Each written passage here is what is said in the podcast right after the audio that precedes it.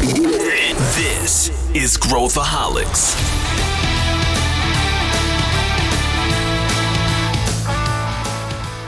Olá, aqui é Pedro Van Gertner, sou o CEO da ACE e esse é Growthaholics, o podcast para quem adora inovação e empreendedorismo. No episódio de hoje, a gente vai mergulhar no processo do exit e analisar todos os passos que nos levam ao movimento perfeito no momento perfeito para a nossa empresa. Para falar sobre isso, eu trouxe dois craques no assunto. O João Cristofolini, que é fundador do Pega Aqui e autor do livro recente Saída de Mestre, e o Pedro Carneiro, que é o principal da Ace Startups. Quer aprender a navegar nessa corrente? Então vem comigo.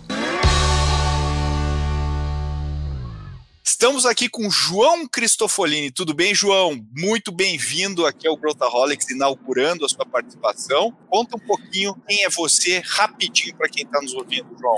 Olá, pessoal. Muito obrigado aí pelo convite. Prazer estar com vocês. Bom, eu sou fundador da Pega Aqui, uma startup de logística é, que foi recentemente adquirida pela Interpost, é, num ciclo aí de cinco anos, onde passou por toda a etapa de aceleração, captação de investimento até o, o ciclo aí da, da venda.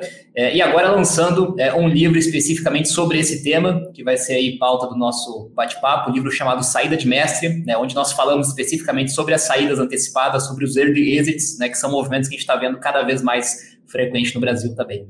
Boa, vamos mergulhar nisso de cabeça. E para complementar esse time, temos Pedro Carneiro, meu xará, já veterano aqui do Growthaholics. Tudo bem, Pedrão? Tudo bem, Pedro? Sempre um prazer participar aqui. E a gente vai falar sobre um dos assuntos mais quentes, ou um dos mais importantes na jornada do empreendedor, que é quando você liquida um negócio, né? Aqui na Ace, nos últimos meses, a gente já fez quatro exits e ainda apoiamos, assessoramos aí uma estrutura de M&A de uma startup que não era investida nossa. Então, a gente está com muita coisa fresca na cabeça para compartilhar. Legal. V vamos, a gente sempre começa no, no básico aqui, né? Vamos situar o pessoal, o que, que significa, né? O que, que é um exit, o que, que é uma saída, né? E, e, e, por que, que isso é importante da gente discutir? Não, não só sob o ponto de vista dos empreendedores, né? É, fecharem um ciclo, mas sob um âmbito mais amplo, né? De, do, da sociedade, do, do, ecossistema que a gente está criando. Então, perguntar para o João. João, dá um, um, uma breve explicação do que, que é um exit e qual que é a tua visão sobre isso para a gente passar para o Pedro também complementar.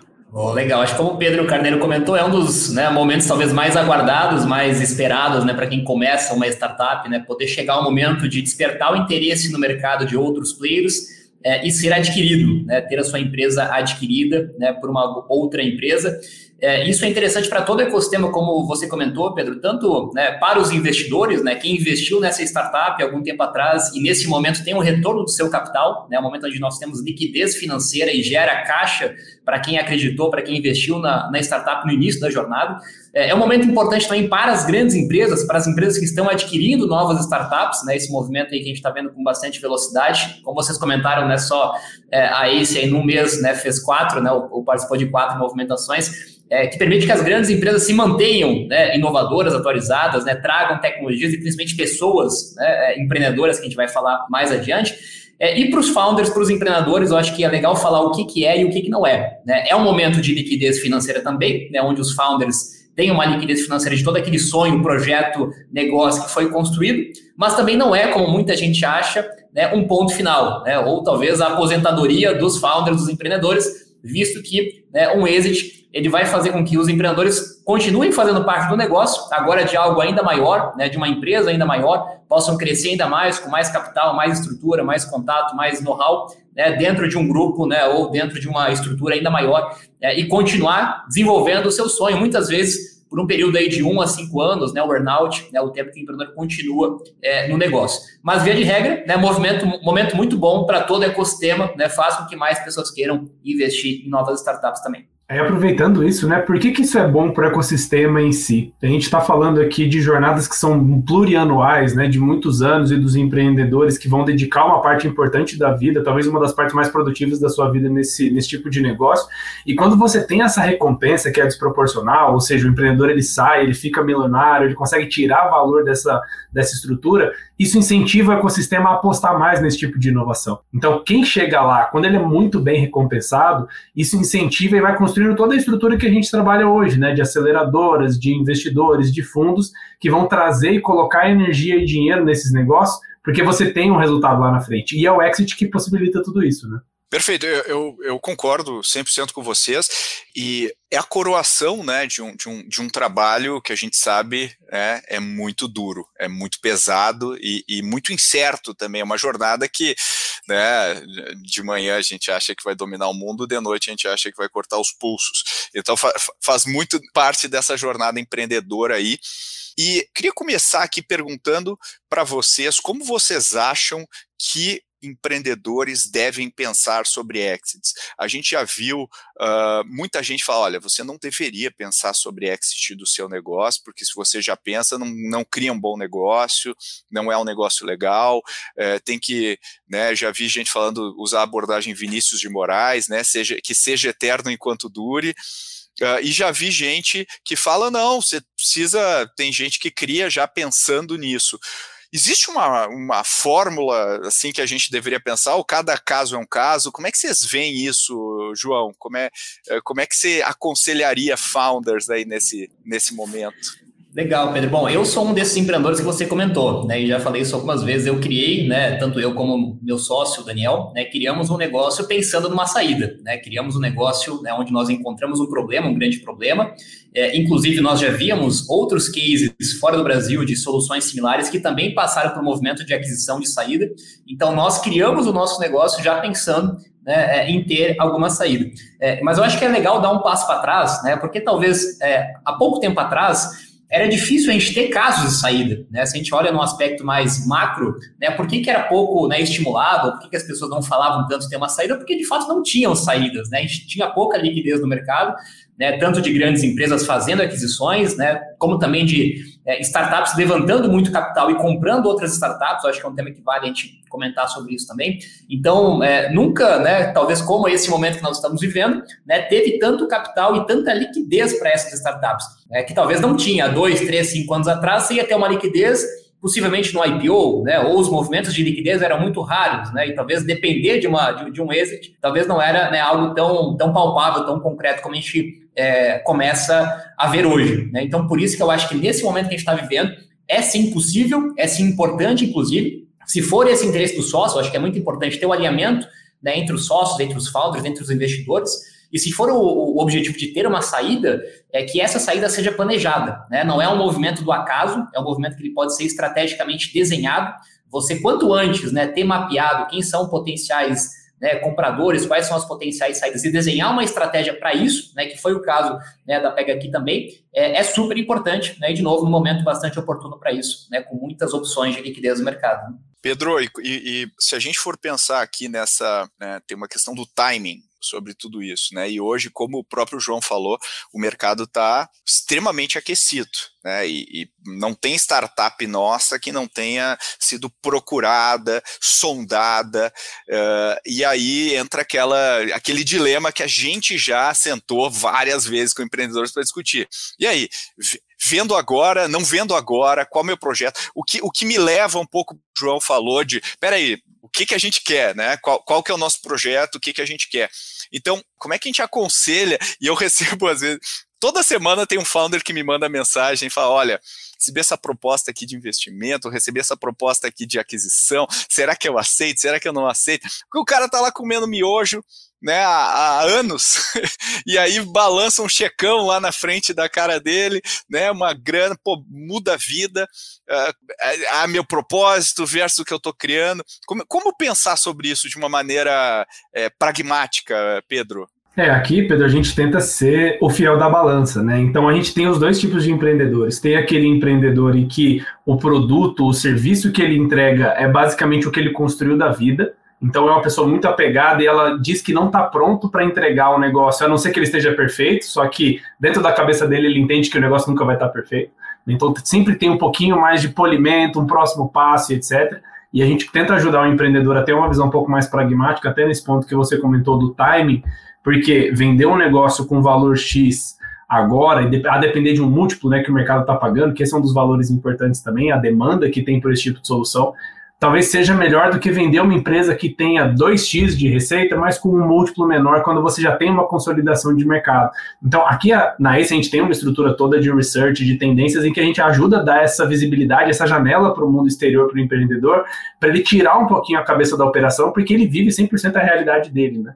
E do outro lado, a gente vai ter empreendedores que, é, quando constroem um negócio e estão pensando muito mais né, no, no, potencial pessoal deles, eles estão prontos para vender a empresa, a gente tenta exercitar o outro lado, que é, ok, você tem uma, uma visão aqui de fazer uma liquidação financeira, só que quanto seria essa liquidação financeira se você fizesse o um negócio daqui a seis meses, daqui a um ano? Você consegue esticar e realmente maximizar o seu valor? É uma das coisas que a gente procura aqui como investidor, né? Eu não quero vender nem tão cedo nem tão tarde, mas eu quero maximizar o valor que está ali na curva é, de, de crescimento né, da, da empresa. Então, a gente olhando para fora e olhando para outros empreendedores, a gente tenta sempre ser esse ponto de equilíbrio, porque cada empreendedor vai lidar com o seu negócio de uma forma diferente. É, bom, eu complementar o Pedro, acho que, é, obviamente, que é uma, é uma pergunta que não tem resposta né, pronta, né, não há uma ciência exata, né, que você tem né, o caso certo e errado. A gente tem exemplos de todos os casos, né, a gente tem exemplo de startups que não aceitaram uma primeira proposta, e a Pega aqui foi uma startup nesse caso. A gente quase fez uma saída antes da pandemia, é, e durante a pandemia, como todo mercado de e-commerce logístico, nós crescemos literalmente né, alguns múltiplos de vezes né, e fizemos uma saída né, é, no momento posterior, né, com, com, com, valores e com valuation muito maior. É, mas a gente também tem histórias diferentes, histórias contrárias, né, de, de, startups que não foram vendidas em algum momento, né, e, a, e a startup entrou em declínio, né, e a solução talvez não era mais tão, tão interessante, né, e talvez perdeu o time, né, como a gente está comentando bastante, o time hoje é bastante, bastante oportuno. É, o, o, que eu acho que vale trazer como reflexão, é, a gente tem um grande, um grande fetiche hoje, né, por unicórnios, né, a gente todo mundo quer criar um negócio para se tornar um unicórnio, é, mas a gente tem que lembrar algumas premissas básicas, né? Primeiro que, estatisticamente, né, pouquíssimas startups vão chegar nesse patamar, né? A probabilidade de você não chegar lá né, é muito grande. É, segundo que você provavelmente vai precisar fazer muitas rodadas de captação, e esse foi o dilema que a Pega aqui enfrentou também. Será que eu sigo né, fazendo novas rodadas ou eu faço uma saída? Quando eu faço novas rodadas, né, eu também tenho uma diluição ainda maior do meu cap table, né, eu vou diluindo cada vez mais. A gente tem muitas histórias de empreendedores que tiveram uma saída, né, mais futura, posterior, mas com uma diluição bastante grande, né, do, da sua participação. Então, uma saída antecipada permite que você tenha, né, mesmo às vezes com valuation um pouco menor, mas você tenha uma participação equity maior do negócio, que às vezes é tão importante quanto, né, do que uma, do que uma saída futura. E o segundo, né, como eu comentei no início, uma saída não quer dizer que vai ser o ponto final. É, é, eu, eu, hoje eu olho esse movimento como você consegue ter uma liquidez financeira de curto prazo, para os investidores e para os founders, né? Parar de comer miojo, como o Pedro comentou, e ter talvez né, um, um, próximo passo na sua vida. E ao mesmo tempo você ter a possibilidade de, que, de fazer parte de um unicórnio ou fazer parte de um negócio ainda maior. A gente está vendo vários casos de startups que foram vendidas né, para outras startups ou para outras empresas e que se tornaram unicórnios, que abriram capital na bolsa, que se tornaram algo muito maior, onde o empreendedor continua ganhando né, via earnout, via outras é, condições então ele consegue ter, na minha visão, né, e eu acho que a gente até comentou sobre isso, né, o early exit ou o smart exit, né, porque você consegue ter as duas coisas, você consegue ter liquidez e obviamente se você escolher o parceiro certo, na né, empresa certa, você consegue ter ainda assim, né, mais ganhos futuros também, né, dentro dessa nova estrutura. Eu, eu acho que esse é um ponto importante aí, uh, João, que você falou do early exit, né, o smart exit. Uh, e eu queria pedir para o Pedro aqui, uh, o que, que significa um early exit e, e, e, às vezes o e eu vejo isso, o João acho que vai concordar comigo também. Às vezes o mercado, especialmente o mercado de VC, torce um pouco o nariz quando a gente fala de early exit, né? E explica um pouco por que que isso acontece, Pedro, e também o que que o que está por trás disso, né? Que depois eu queria explorar com o João um pouco o que, que a gente deveria se atentar uh, se, por exemplo, o nosso projeto fosse um early access? Como é que eu me preparo em termos jurídicos, em termos estruturais, enfim, mas vamos começar com essa definição, Pedro, só para a gente aquecer aqui. Legal, legal. Indo pelo começo, então, é, a, a, estrutura de venture capital né, tem uma, uma rota que é bem idealizada daquele empreendedor que vem do zero ao topo e abre capital na bolsa, toca o sino lá em Nasdaq, que tem todas aquelas explosões de confete etc. Uh, ah, e eu acho que isso é uma das coisas que realmente os empreendedores podem mirar, e a depender da, da solução é algo completamente atingível, só que isso significa e representa 0,0001% dos casos. Né? Então, a taxa de mortalidade é muito alta e todo mundo sabe disso, Só que dentro dessa estrutura não existem só os ganhadores que levam o negócio para a bolsa e todo o resto são os perdedores que não levam nada. E é aqui onde a gente trabalha e a gente olha muito para os early exits, que é um negócio que não necessariamente ele vai seguir todos os passos até um IPO, mas que ele vai ser construído, ele vai amadurecer e ele vai começar a, fazer parte e integrar um outro negócio que aí sim entra numa nova jornada, como o próprio João falou, né? Não é um final, mas é um começo junto com outro cara que está trabalhando ali. E a maioria desses early exits, ele tem um, um formato de M&A estratégico. Ou seja, ou uma grande corporação, ou até uma outra startup que está em um estágio mais avançado, vai integrar esse time, vai integrar esse produto e isso vai fazer parte dessa jornada um pouco maior. Que é uma das coisas que aqui na ACE a gente consegue fazer muito bem, né? Que é conseguir trazer os empreendedores, não necessariamente para levar ele para o topo do mundo, abrir capital em Nasdaq, porque tem, tem um, um, um crivo muito alto e as chances são muito pequenas, só que ainda assim você consegue mudar a vida dos empreendedores e ter um impacto muito positivo na sociedade fazendo isso. Né? Então, algo que a gente fala muito aqui, né? Você quer ser rico ou quer ser rei? E eu acho que é uma das contas que a gente faz, é, olhando para toda a jornada né, de, de empreendedorismo do VC até chegar no IPO, é, cada vez que você levanta dinheiro de capital externo, né, que você tem investidores, você vai deixando um pedaço da tua empresa pelo caminho. Você vai tirando o, percentual que é de, do, da sua propriedade da empresa, entregando e, e diluindo isso para os investidores. Então, quando você faz uma conta pragmática também, muitas vezes o que sobra de dinheiro dentro do bolso do empreendedor é menor se ele fizer um exit lá na frente ou ele abrir capital na bolsa, mas ele tiver um, uma fração de percentual da empresa, do que se ele vender a empresa para um M&A estratégico, para uma grande corporação, ou plugar isso dentro de uma outra startup, mas ele começa a ter um share muito mais relevante. Então, é, esse é o, o, o conceito aqui por trás do Early Exit, mais ou menos como a gente trabalha. Ô, João, uh, comenta um pouquinho de co como que o cara se prepara, né? E, e, e, lembrando, né? Não tem um caminho certo ou errado. Né? A gente investe em várias empresas olhando longo prazo, né? E, e tem empreendedores que estão super comprometidos com longo prazo, então não existe a fórmula certa, né? Mas caso a pessoa esteja pensando no Alex, o que, que ela deveria se preocupar, né? Quais são os pontos que ela deveria cuidar?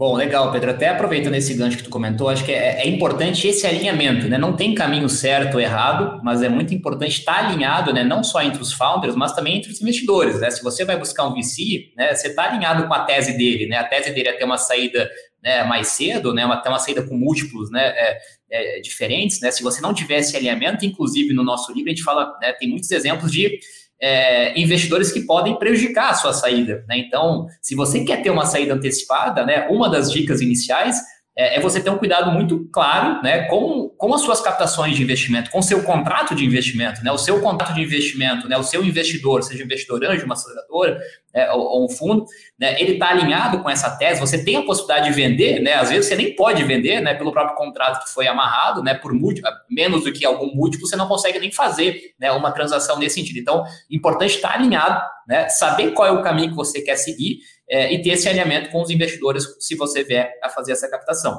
É, bom, além dos pontos óbvios, né, e, enfim, acho que a gente não precisa nem falar, né, que uma startup, para ser vendida, ela tem, ela tem que criar algo de valor, né, tem que resolver um problema, tem que ter um time bom, um produto, né, acho que não, não precisamos nem entrar nesse aspecto, mas eu acho que uma coisa que é bastante importante, é, e a gente não, não pensa, né, a maioria dos empreendedores não pensa nisso desde o início, é ter né, o seu business é, totalmente é, regularizado, né? Pelo menos da melhor forma possível, né? Aspectos de, é, de contratação, né? Você vai, você vai ter estagiário, PJ, CLT, né? Você vai ter né, é, a formalização correta, você vai ter uma boa contabilidade, né? E fazer o processo contábil né, é, de forma correta desde o dia 1. Você vai ter acompanhamento jurídico, né? Quando você vai captar investimento, né? E ter um apoio jurídico é, eu sei que todo mundo fala sobre isso, eu também já ouvi isso quando era founder, e muitas vezes não dei né, atenção para esses conselhos, depois tive né, também esses mesmos desafios. Na hora de passar por uma diligência, que você recebe aí pelo menos uns mil documentos que você tem que mandar, que você nem imagina que existe esses documentos,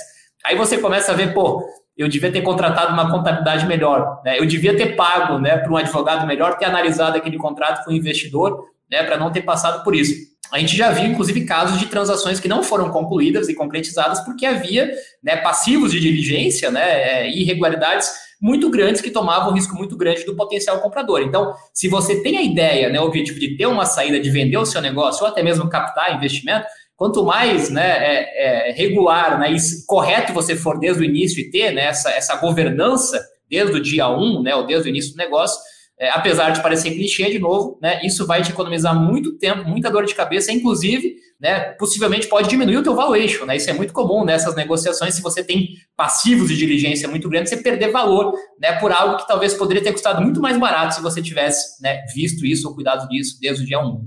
Então essa talvez seja a principal dica que eu queria Perfeito, é, é, o, é o, o barato que sai caro, né, aquele contador baratinho, aquele advogado baratinho que na hora na hora da saída eu sou penalizado e eu falo, poxa, eu estou pagando muito mais agora em desconto, né? Então estão me descontando aqui é muito isso. mais por isso do que eu economizei aí com, com esses contadores e, e advogados. Eu acho que é estruturar o negócio muito bem feito é uma coisa que a maior parte dos empreendedores não gosta, né, João? O cara quer trabalhar no produto, né, tecnologia, quer vender mas parar e olhar essa parte chata, olhar o balanço, é, é, é, é, chato realmente, né? Então isso é uma coisa que a gente deveria cuidar desde o início e também tem um aspecto aí, né, Pedro, que é são as cláusulas, por exemplo, se ele captar investimento, as cláusulas que podem penalizá-lo, por exemplo, é, explica para gente, Pedro, algumas cláusulas tipo preferência de liquidação, essas coisas, o que, o que, que isso significa no bolso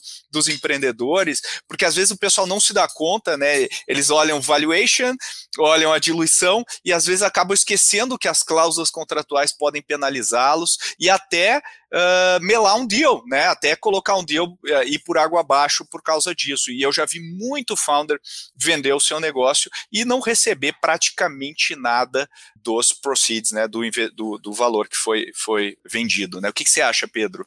É, esse é um tema bem importante, que a maioria dos empreendedores, né, quando olha para um contrato, eles entendem que tem o dinheiro e eu vou devolver quando eu tiver o meu exit e tudo certo e acabou. Só que tem muitas nuances ali em cima e é por isso que é bom você ter um parceiro, né, tanto um investidor que vai te ajudar como a Ace, que a gente domina bastante esse setor também, o nosso template de contrato é bem pro empreendedor, mas o, o seu próprio advogado que já trabalha com startups, alguém que você consegue, né, ter uma referência importante, porque existe um mundo específico de cláusulas de contratos para venture capital, para esse modelo de investimento, e alguns específicos aqui só do Brasil, né, como mútuo conversível, para poder encaixar um pouco da nossa legislação tributária. Né. Então, quais são as coisas principalmente importantes, mas eu acho que isso dá um podcast né, imenso. É, e tem um livro que a gente indica, né? Todo podcast a gente precisa indicar pelo menos um livro, senão não é um podcast da. Mas tem um livro que é a Bíblia, né? Desse tipo de, de transação que chama Venture Deals. É uma Bíblia mesmo, quase 400 páginas, mas ele entra no detalhe ali é, de algumas cláusulas de como que funciona o cálculo, né? Principalmente quando você tem muitos investidores. Mas eu vou é, colocar aqui rapidamente duas cláusulas que são importantes. É, a primeira, que é a de antidiluição, que é o seguinte, quando o investidor ele entra, ele vai ter, por exemplo, 10% da sua empresa, é claro que o negócio normalmente não para por aí, né? Você vai precisar de mais dinheiro, vai trazer outros parceiros para dentro. O que, que acontece nessa cláusula de antidiluição? Os próximos investidores, os próximos parceiros que forem entrar, eles não vão reduzir o percentual do investidor original. O que, que isso significa? Que todo mundo que está naquele bolo vai pagar um pênalti um pouco maior, ele vai, eles vão diminuir um pouco mais a sua participação para conseguir manter a participação daquele primeiro investidor que entrou. É, isso pode ser um complicador mais para frente quando você tem cada vez menos equity, né, ou participação da empresa na mão dos fundadores. Isso vai começando a ficar apertado. Então essa é uma questão importante de olhar. E a segunda, que eu acho que é a mais crítica, né, que você mesmo comentou, Pedro, que é a preferência de liquidação. Isso impacta muito, principalmente quando você não tem um home run, que você multiplica o valor da empresa por 500 ou por 800, mas você tem um exit ali, que é o que a gente chama de early exit, que vai ter um múltiplo um pouco menor. É, alguns investidores vão colocar um, um, um, direito de uma preferência de, de, liquidação de muitas vezes o valor investido. O que, que significa? Antes de dividir o bolo com todo mundo, nas proporções que cada um tá, tem lá, né, de 10%, 5%, aquele investidor precisa receber no mínimo 3, 4, 5 vezes o que ele investiu para aí depois né, esse bolo ser dividido de uma forma igualitária. O que, que significa para o empreendedor? Se ele não tem um exit que é pelo menos cinco vezes mais né, o que ele é, recebeu ali de investimento, pode ser que ele pegue todo o dinheiro que ele recebeu, entregue na mão do investidor para poder cumprir a cláusula de contrato e ele fique sem nada. A gente já viu acontecer esse tipo de caso, Felizmente não, não com a gente, mas a gente já viu acontecer esses casos de que o empreendedor acaba trabalhando, mas por conta de, um, de uma nuance de contrato, de uma preferência de liquidez, um negócio que era para ser bom para ele, claro, não life-changing, por exemplo, porque o múltiplo pode não ser tão grande, mas ele acaba trabalhando e construindo toda a empresa para poder devolver o valor mínimo ali dos investidores. Então, acho que essas duas coisas são bem importantes de ficar atento. E, e, João, esses pontos que o Pedro falou são fundamentais, mas a gente, enfim, tá, tá lidando com gente, né, João? E, e, às vezes quando o cara entra num, num deal desse, especialmente quem não tem muita vivência ainda com esse tipo de negociação, faz uma, duas reuniões, o cara já começa a falar de aquisição, bota um MOU na mesa, aí ele já começa a entrar no site para ver quanto custa uma BMW, já começa a ver apartamento para comprar, e às vezes, como é muito comum, o negócio dá errado, né? Então, como é que a gente aconselha psicologicamente esses empreendedores e empreendedoras a pensar sobre isso, né? Quando que eles ficam felizes de fato ou não, né? Porque você já viu, você está rindo aqui, você já, vi, já viu isso aí na, muitas vezes, né? Já, já vi, já vivi na, na pele, né? Inclusive duas vezes antes, né, da gente de fato concluir né, o, o deal. É, isso é muito comum e eu cometi esse erro, não o, erro de né, começar a buscar coisas para comprar, não é o meu perfil, mas o erro de criar uma expectativa, talvez eu acho que esse é o grande ponto, né? Você, você cria uma expectativa. É, eu acho que tem dois pontos bem, bem interessantes, bem relevantes, né? Primeiro, você é, falar isso para muitas pessoas, né? Isso é um grande erro e a gente cometeu já em partes esse erro numa primeira quase impossível transação. Então você começa a criar uma expectativa, achar que o negócio vai acontecer né, é, e falar para outras pessoas, né, pessoas pessoais, familiares e até mesmo pessoas da empresa, né, isso desestabiliza totalmente o time, né, você perde o foco do business, perde o foco do negócio, então até mesmo ter essa divisão entre sócios, né, é, eu acho que foi um aprendizado que a gente teve, né, eu vou cuidar disso, você continua olhando para a operação, porque se isso não acontecer, o negócio tem que continuar crescendo, tem que continuar de pé. É, mas eu acho que criar uma expectativa exagerada né, é um ponto muito importante, é, um cuidado muito importante. Quando você depende disso, precisa disso, né, como em qualquer negociação, quando você está dependente dessa desse deal acontecer, você se torna muito mais frágil. E até, como você comentou, você tem do outro lado da mesa, muitas vezes, uma empresa que faz né, vários M&As por mês ou por ano. Né, é, e você tem do outro lado da mesa um, um empreendedor que talvez está passando pela primeira vez por essa experiência. Então, não é uma, não é uma disputa né, é, igualitária nesse sentido, do outro lado, está é, tá muito mais calejado desse processo né, do que o founder, do que o empreendedor. Então, é, é, um, é, um, é um exercício realmente muito interessante. Eu acho que no, quando a gente passa por isso na pele, né, é, é triste, né, às vezes frustrante, mas depois é um aprendizado muito grande para você manter a expectativa. Né? Nós chegamos já a ter contrato, passar por diligência e ter o contrato para assinar e acabamos não assinando o contrato, né? em uma situação por uma escolha nossa especificamente, mas por, pelo desenho que o deal estava se é, caminhando, né? É, é, e a gente inclusive gastou com advogado, enfim, passou pelo processo de diligência acabou não, não concretizando o deal. É, mas isso foi muito bom, porque no, no deal que aconteceu, a gente foi com uma expectativa zero, eu achava que não ia acontecer, eu não falei para ninguém, a gente estava com o negócio crescendo, eu tinha várias alternativas na mesa e justamente naquele caso, né, o deal aconteceu. Então, como qualquer venda, né, quando você menos tem a necessidade, né, quando você menos quer ou precisa daquilo, parece que as coisas acontecem e fluem mais naturalmente. É, é, é, esse aspecto já me aconteceu também várias vezes, não só uh, M&A, mas também uh, investimento, né? Acontece muito assim do deal, tá, tá lá, o cara já tá com, pô, agora eu vou começar a contratar gente, vou, e aí, e eu acho que muitas vezes eu já vi casos em que existe até uh, depressão, né? A pessoa fica, porque ela coloca tanta expectativa naquilo, eu acho que gerenciar a expectativa, eu acho que é, um, é uma, é a dica, uma dica super importante. Olá, você está gostando do episódio de hoje? Tem alguma dúvida ou alguma sugestão de tema? Fala com a gente. É só mandar um e-mail para podcast@goace.vc com a sua ideia. Quem sabe você não aparece no próximo episódio. Eu queria perguntar para o Pedro e depois queria ver a visão do João. Pedro, para VC, a gente normalmente não recomenda usar um intermediário certo? Porque é aquela coisa fica, fica meio estranho, assim, os VCs querem falar, os investidores querem falar com os empreendedores direto, querem ter uma relação. Não necessariamente isso é verdade numa transação de M&A. Uh, e eu queria também ver a opinião do João depois. Como é que você, como é que você, por que, que são diferentes essas duas coisas? E, e, e explica um pouquinho o racional por trás disso. Legal, muito bom. É, o principal aqui é que quando a gente olha para a rota de VC, é, a linha de chegada não é aquela rodada. Então, aquele empreendedor ele está levantando uma nova rodada de investimento e uma das coisas que qualquer investidor olha, a gente inclusive, é a capacidade daquele empreendedor de se expressar, de construir as ideias e de conseguir fazer um processo de fundraising bem estruturado, com um CRM, com uma diligência, com uma disciplina para é, conseguir fazer o negócio acontecer. É, então, a gente olha para isso porque depois do nosso investimento, necessariamente, se der tudo certo, ele vai fazer isso de novo. E ele vai fazer isso de novo para um cara mais exigente, para buscar mais dinheiro, talvez em outro país. É, então, tem, tem esse processo que faz parte de um dos skills que o empreendedor precisa ter para rodar a, a, rota de VC, né? De levantar mais capital até chegar lá no pote de ouro. É, e aí, quando você tem um intermediário aqui no meio do caminho, você tem dois, dois sinais, né? O empreendedor ele não consegue fazer aquilo, ou ele vai precisar de um intermediário em todas as etapas, e isso pode começar a comer a capacidade dele de executar o negócio, porque ele vai ter que pagar toda vez baseado em sucesso do, do, do, da rodada, né? Então, por isso que não é tão bem visto nessa, nessa estrutura, porque necessariamente ele vai precisar de uma próxima rodada, e por que, que ele não conseguiria fazer isso sozinho, e se ele vai precisar mesmo do mesmo assessor na próxima. Em M&A é um pouco diferente, né? Quando você está olhando para uma aquisição, a pessoa, né, ou a empresa que está comprando, não está avaliando necessariamente a capacidade daquele cara de vender a empresa para um outro lá no futuro. Claro que tem um processo aí dentro da própria empresa compradora que vai ser um processo político, de, de busca de prioridades, de conseguir encaixar esse negócio dentro da empresa grande, só que isso passa a ser uma questão muito secundária.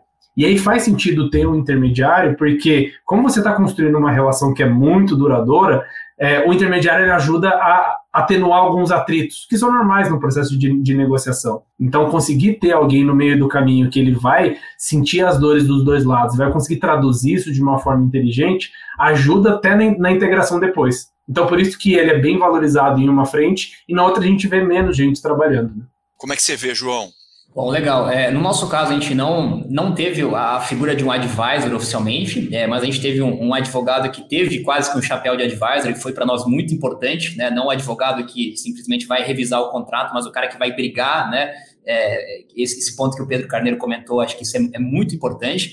Né? Você tem um desgaste natural, né? não só na negociação do deal, depois na diligência, e se você gera um desgaste, né, você mesmo, né, com, com a outra parte, que você vai talvez trabalhar depois, durante um, dois, três anos, né, você gera um desgaste nessa parte, é, é uma situação realmente bastante difícil. E quando você tem uma, um papel, né, um terceiro nesse, nessa etapa, você acaba tirando né, esse ponto.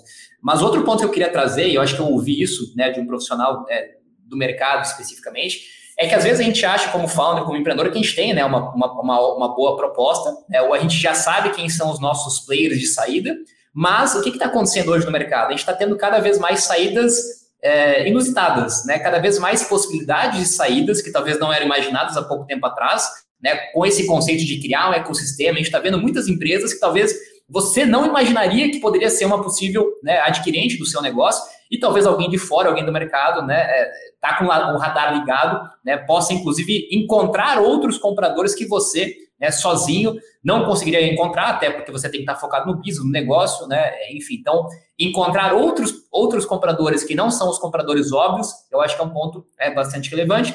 E por último, né, eu acho que esse é um mercado que ainda está se desenvolvendo bastante. Eu acho que a ACE, né, que está atuando nesse né, nessa vertical também, eu acho que é um, tem um papel super importante, mas até pouco tempo atrás, eu digo isso que eu fui no mercado buscar, a gente tinha ainda muitas boutiques de M&As tradicionais, né? Uma coisa é você fazer um processo de M&A para um, um business tradicional, outra coisa para uma startup, tanto em modelo de negócio, porque a conta tem que fechar, né? São transações diferentes, e também alinhamento, né? E também conhecimento do mercado. Então, acho que é super importante, né? Empresas como, a, como vocês, especificamente, né, ajudarem né, a, a, profissionalizar esse ecossistema, porque também é uma ponta nova, né, assim como tudo que a gente está vendo aí de, dessa movimentação de aquisições, aí vai ser cada vez mais necessário, inclusive. Pô, esse teu último ponto aí, João, eu acho que às vezes o pessoal não se dá conta, né? Especialmente, né, quanto maior você fica, né, quanto maior o seu valuation, mais dinheiro você capta, o seu pool de possíveis compradores vai reduzindo, né? Quer dizer, você começa com milhares e daí você, pô, quem que vai comprar uma empresa por meio bi, por um bi, por dois bi? Quer dizer, você já vai vendo que ela vai reduzindo. Agora, quando você está num, numa camada inferior, é, e a gente está vendo muita aquisição não óbvia, pô, nunca imaginei, né? Acho que a mais recente recentemente aí a, a, a, o Banco Pan comprando a Mosaico, né, que não, nem foi early exit, né, foi early é, pós-IPO talvez, mas é, a gente nunca imaginaria que um banco compraria né, um marketplace como a, a Mosaico, e, e, e, eu acho que isso nesse nível né, de deal. Agora, quando a gente baixa né, e vai para. Tem, tem milhares de possibilidades. Eu acho que alguém para ser o bad cop ali na, na hora de uma negociação, é difícil eu eu, eu tá, pô, não, mas eu quero um salário de X depois do deal muitos founders vão se sentir desconfortáveis tendo esse tipo de conversa, né? Não, não necessariamente deveriam se, se sentir, né? Mas eu queria explorar um pouco e eh, perguntar para o Pedro por que, que a gente faz earnout, né? Especialmente em early exit, o que, que é o earnout? E depois eu queria ouvir do João eh, algumas dicas de como se preparar para o earnout, porque a gente às vezes pensa só no evento no dia D da liquidez e não pensa nos cinco anos que vem depois, como é que vai ser a minha vida, e eu já vi founder assim, botando, contando nos dias, você parece aquele filme de prisão, assim, o cara fazendo aqueles risquinhos na parede, né? O que, como, é, o que, que é isso, Pedro? Explica o que, que é o earnout aí pro, pro pessoal. Ótimo, é um bom conceito para a gente abordar aqui. É, até hoje tem empreendedor e tem gente que acredita que quando você vende a empresa, o que você faz é pega a chave do escritório, joga lá na mesa do cara, fecha a porta e no dia seguinte cai a TED e acabou, pode ir embora. Né? Mas o que acontece em 100% das vezes, não vou nem falar 99%, porque praticamente isso nunca acontece, é no dia seguinte o empreendedor acorda, Ok, pode ter caído um TED no, na conta dele, mas ele vai trabalhar com as mesmas pessoas, nas mesmas rotinas, nas mesmas estruturas e com um projeto novo chamado integração com o comprador e a vida ela vai seguindo assim. Por quê? Quando você está comprando uma empresa, mais do que o ativo, mais do que a receita que está gerando e o time que está ali, você está comprando também uma expectativa de geração e de receita futura, né? De como aquele negócio que eu estou adquirindo, né, para minha corporação vai encaixar no meu portfólio de produtos e vai ajudar a impulsionar o meu negócio principal. É, Banco Pan e Mosaico é um ótimo exemplo aqui, né? Porque a, a, além de manter as estruturas separadas, que elas são rentáveis em si, você tem uma potencial sinergia muito grande. E esse potencial sinergia é um dos grandes motivadores de qualquer deal de M&A. Então, como funciona um earnout? É, parte dessa sinergia ela está no risco, ou seja, algumas coisas a gente não sabe necessariamente se a gente vai conseguir aproveitar, se a gente vai conseguir alavancar receita, se a gente vai conseguir trazer mais clientes ou aproveitar as bases entre um e outro. E isso tem um risco. O que, que o comprador faz? Ele divide esse risco com o vendedor e dá um incentivo para que ele faça essa sinergia se concretizar. Então, o earnout é um pagamento que vai vir depois da compra dos ativos, a compra do CNPJ, e que muitas vezes ele vai estar baseado em alguma métrica de receita, ou de rentabilidade, ou de integração com o negócio principal, e que os, os empreendedores originais né, da empresa que está sendo vendida vão ter um incentivo pessoal, eles vão receber na pessoa física, para poder fazer isso acontecer e realmente concretizar tudo aquilo que estava sendo esperado pelo comprador. Então, na maioria das vezes, esse é um, esse é um pedaço importante é, do, do deal, porque com a maioria das startups, né, a, a, visão de futuro ela tem muito mais valor do que o que eu fiz do presente ou do que tem daqui para trás. Né? Então, para poder remunerar essa visão de futuro, é para isso que existe o earnout, você coloca isso no risco. É, é, é, eu acho que é, às vezes a gente né, cria aquela visão idealizada do que, que é, né? Tchau, tchau agora é, para as Bahamas, né? Vamos lá. E, e, João, que preocupações eu deveria ter, tanto na hora de olhar o deal, né? Quando, pô, que, quem é esse cara, né? E tal, quanto depois, né? O pós, o que, que, o que, que acontece aí na vida real? Pô, legal. E é, hoje nem entregar chave mais precisa, né? Muitas vezes no, no, com o escritório remoto ainda, ainda, ainda tem essa. Nosso caso especificamente, eu lembro que é, é, qual que foi a primeira coisa que eu fiz logo depois do deal, né? O que eu e meu sócio fizemos. A gente começou já, é, literalmente, alguns minutos depois já tinha entrevistas marcadas porque a gente ia ter que contratar um monte de gente, né? Para continuar crescendo. Então, é, não foi Bahamas, foi entrevista para fazer o time continuar crescendo. Mas acho que tem, tem três pontos bem interessantes nesse, nesse tema. Acho que o primeiro né, geralmente nessas transações, né, quando a gente fala de early a gente está falando de time de pessoas, então o grande ativo de, uma, uma aquisição, né, junto com a tecnologia, com o produto, são as pessoas, então quem compra né, quer que as pessoas continuem no time, né, motivadas e continuem fazendo o negócio é, crescer, por isso que existem os mecanismos de earnout. É, alguns cuidados eu acho que são importantes, e eu já vi bastante histórias nesse caso, e até no livro a gente conta algumas. É, é, você talvez não ter, é, se, se você tem uma parte muito grande né, da transação baseada no earnout, né, você tem um risco futuro muito maior também. Né? Então é importante que você tenha uma liquidez financeira né, que seja confortável para você, né? Eu até ouvi essa, essa frase. Se tudo der errado, se você não alcançar o earnout, você vai ter olhado para trás e vai falar que não, valeu a pena, né? Foi bom, né? Era o que eu queria. Então você ter né, um mínimo de liquidez financeira para que né, é, satisfaça a tua expectativa, né? E não depender 100% de um earnout, né? 100% de algo variável. É, também tem um, tem um cuidado muito grande com o contrato, né? a gente tem um aspecto, tem que cuidar muito né, de, de, forma jurídica desse earnout, porque tem muitas possibilidades, e se isso, e aquilo, né? e se muda a meta, e se muda a empresa, e se muda dentro da empresa, enfim. Então, de novo, tem um cuidado jurídico, para nós foi muito importante isso, né? essa discussão de como que acontece o earnout, como que não acontece o earnout, todos os cenários possíveis né, que, que você não imagina que tem que estar tá ali né, é, listados. É, e talvez o terceiro e último, e não mais importante, é esse fit cultural. Né? É muito mais ou muito além do que olhar só valuation, do que olhar valor. Né? Você está virando sócio daquela empresa, daquele business, e se você não tiver um fit com a cultura, com as pessoas, com aquele projeto que está sendo construído, é, você comentou alguns, né? Mas hoje a maior parte dos MNEs não dá certo. Né? Justamente um dos grandes motivos é esse fit cultural, né? O cara que tinha a vida de um empreendedor, né? E de repente entra numa grande organização, passa a ser um funcionário, tem que cumprir horário, tem um crachá, né? E não se sente, né? À vontade dentro daquele ambiente. Então você é, eu acho que a gente está profissionalizando cada vez mais esse lado das empresas compradoras, porque elas também entenderam que não adianta eu comprar né, é, e matar o cara aqui dentro, né, fazer o cara né, perder a essência que ele teve para construir aquele negócio. Então, as empresas estão aprendendo a fazer aquisição, né? quanto mais aquisição a gente tem, maior, maior aprendizado para continuar dando autonomia, dando liberdade, né? fazendo que o negócio continue crescendo. Mas a escolha de com quem, né? além do quanto, né? o com quem né? você vai estar depois, né? É, é, é, fundamental. Né? Isso, sem dúvida nenhuma, em todas as histórias que a gente ouviu, né, é fator determinante para o cara querer ou não querer, né, do dia seguinte, continuar e ter motivação para continuar no business. É, é, é, impressionante, né? Isso é uma coisa. A gente, como a gente tem assim uma vivência no buy side lá com a Cortex, né? E uma vivência no sell side, a gente vê como existe um desalinhamento de expectativas entre as partes. E aí, sempre a gente fala, né? Uma, uma aquisição, né? Tem que ser 2 mais 2 igual a 5. Não pode ser igual a 4, porque. É, e aí a mágica tem que acontecer com a combinação dos ativos, das cabeças e das culturas. Eu acho que isso é uma coisa é, é, extremamente importante e pouco é, é abordada. Eu estava falando com o Fernando Cirne, outro dia, né, o CEO da, da Local Web, e, e, e eu estava comentando justamente como eles conseguiram criar um modelo em que os empreendedores vão lá, ficam com orgulho de fazer parte da Local Web e tem o incentivo de longo prazo também para o earnout alinhado, né, e todo mundo está perseguindo esse objetivo. É, é, essa é uma coisa muito difícil de criar, de fazer acontecer. E, bom, eu ficaria aqui mais algumas horas conversando com vocês, porque esse é um tema que tem muita coisa, tem muitos casos, muitos exemplos que a gente pode, poderia citar. Mas eu queria te perguntar aqui, João, te agradecer primeiro pela tua participação. Obrigado aí pelo teu tempo, pela tua dedicação né, em compartilhar também com os, com os empreendedores. E eu queria te pedir duas coisas. A primeira, é, a gente falou muita coisa aqui, mas se você puder dar um conselho para quem está hoje empreendendo no que diz respeito à saída, como pensar a saída, qual seria? E o segundo é, fala um pouquinho do teu livro, do porquê que te motivou, né? Por que, que você decidiu escrever esse livro, né? E como que as pessoas conseguem comprar uh, esse livro? A gente vai colocar aqui nas notas também o link, mas comenta um pouquinho para a gente. Então, essa, esses dois pontos aí, João.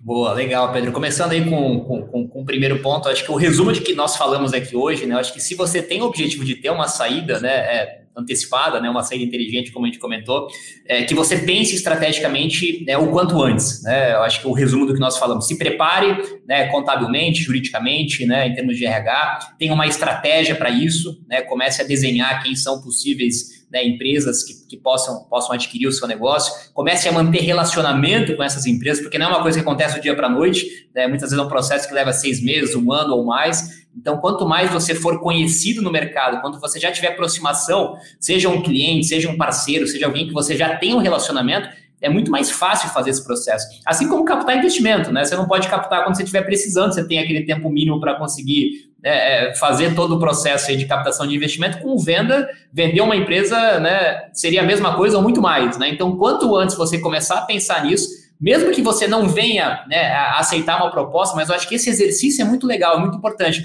porque você faz desde o momento mais inicial, você prepara a sua empresa para ela estar organizada, para ela ter uma boa governança, né, você, você de fato começa a ter um olhar diferente para o seu negócio, né, quando você tem essa mentalidade, quando você tem essa estratégia.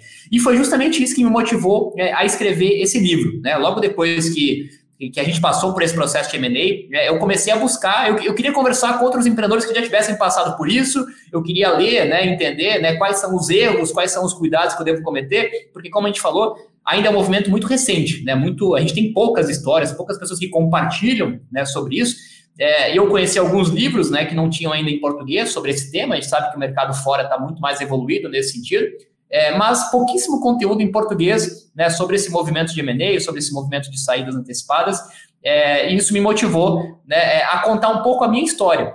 E quando eu fui começar a, escrever a minha história, eu comecei a conversar com outras pessoas que fizeram, né, tiveram as suas saídas, tanto startups, né, algumas delas inclusive da, da IS, que estão listadas no livro, Conversar com empresas também, a Local Web, que você comentou, é uma empresa que participa, tem, tem a, sua participação, acho que é um, é um case fenomenal, né, o que eles criaram. Inclusive, nenhuma startup que foi comprada pela Local Web até hoje saiu, inclusive pós-earnout, né, algo bastante raro, então acho que tem muita coisa a aprender com esses caras, assim como outras empresas que estão no livro. É, eu, eu, quis ouvir os, todos os lados da moeda, né, as startups, as empresas que fazem a compra, por que, que elas compram uma startup? O que, que elas olham para uma startup? O que, que, faz ela comprar versus ela fazer dentro de casa? Né? E também os investidores. É, e esse exercício, né, eu acabei convidando é, o Eduardo Cosamano, que é um jornalista que acompanha Pega Aqui desde o início, né, no trabalho de imprensa, assessoria de imprensa, e a gente teve esse objetivo de fazer não um livro técnico, não um livro acadêmico, mas um livro muito didático, muito prático, com histórias no final das contas, é muito mais sobre pessoas, como nós comentamos. Então, em resumo, né, o livro está dividido em três partes: a história da Pega Aqui, né, os erros, problemas, acertos, 11 histórias de outras empresas que também fizeram a sua venda e também né, o que, que pensam é, grandes corporações, grandes empresas e o que, que pensam grandes investidores é, nesse, nesse movimento.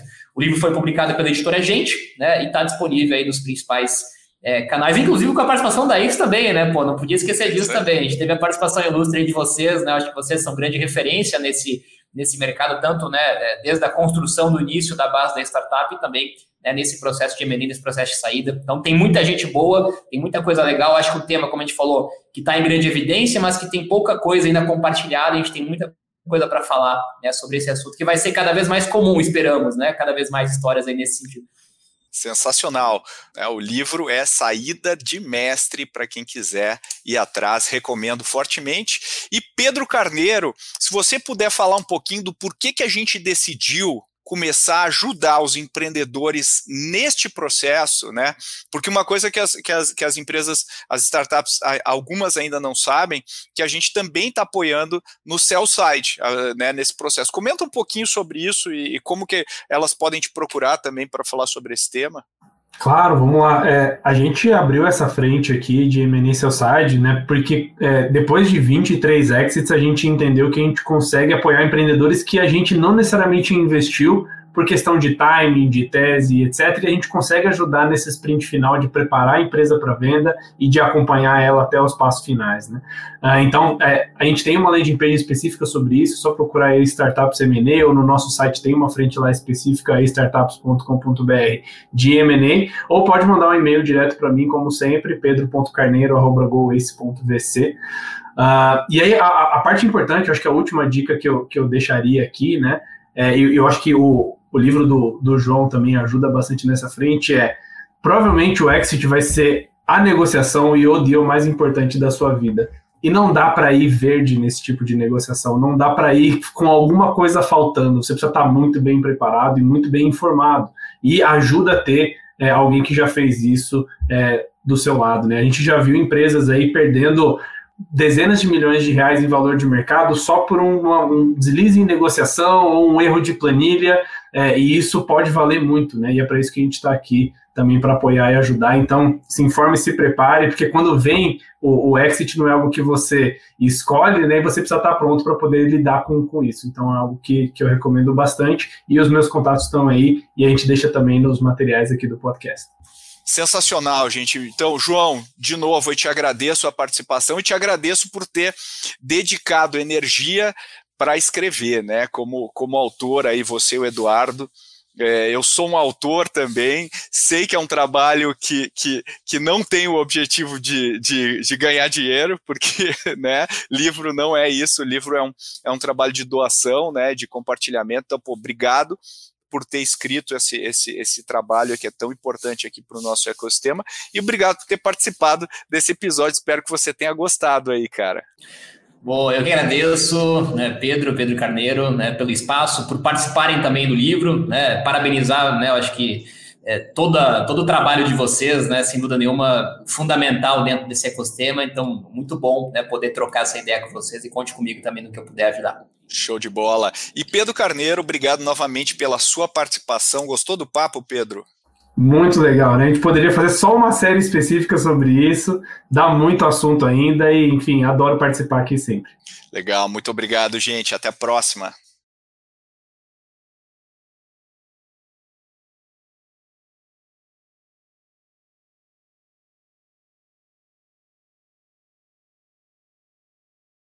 E aí, gostou do episódio? Quer saber como entender o valor ideal da sua empresa? Dá uma olhada no nosso episódio 96, onde a gente fala sobre os métodos que você pode utilizar para chegar nesse valor e nesse momento perfeito.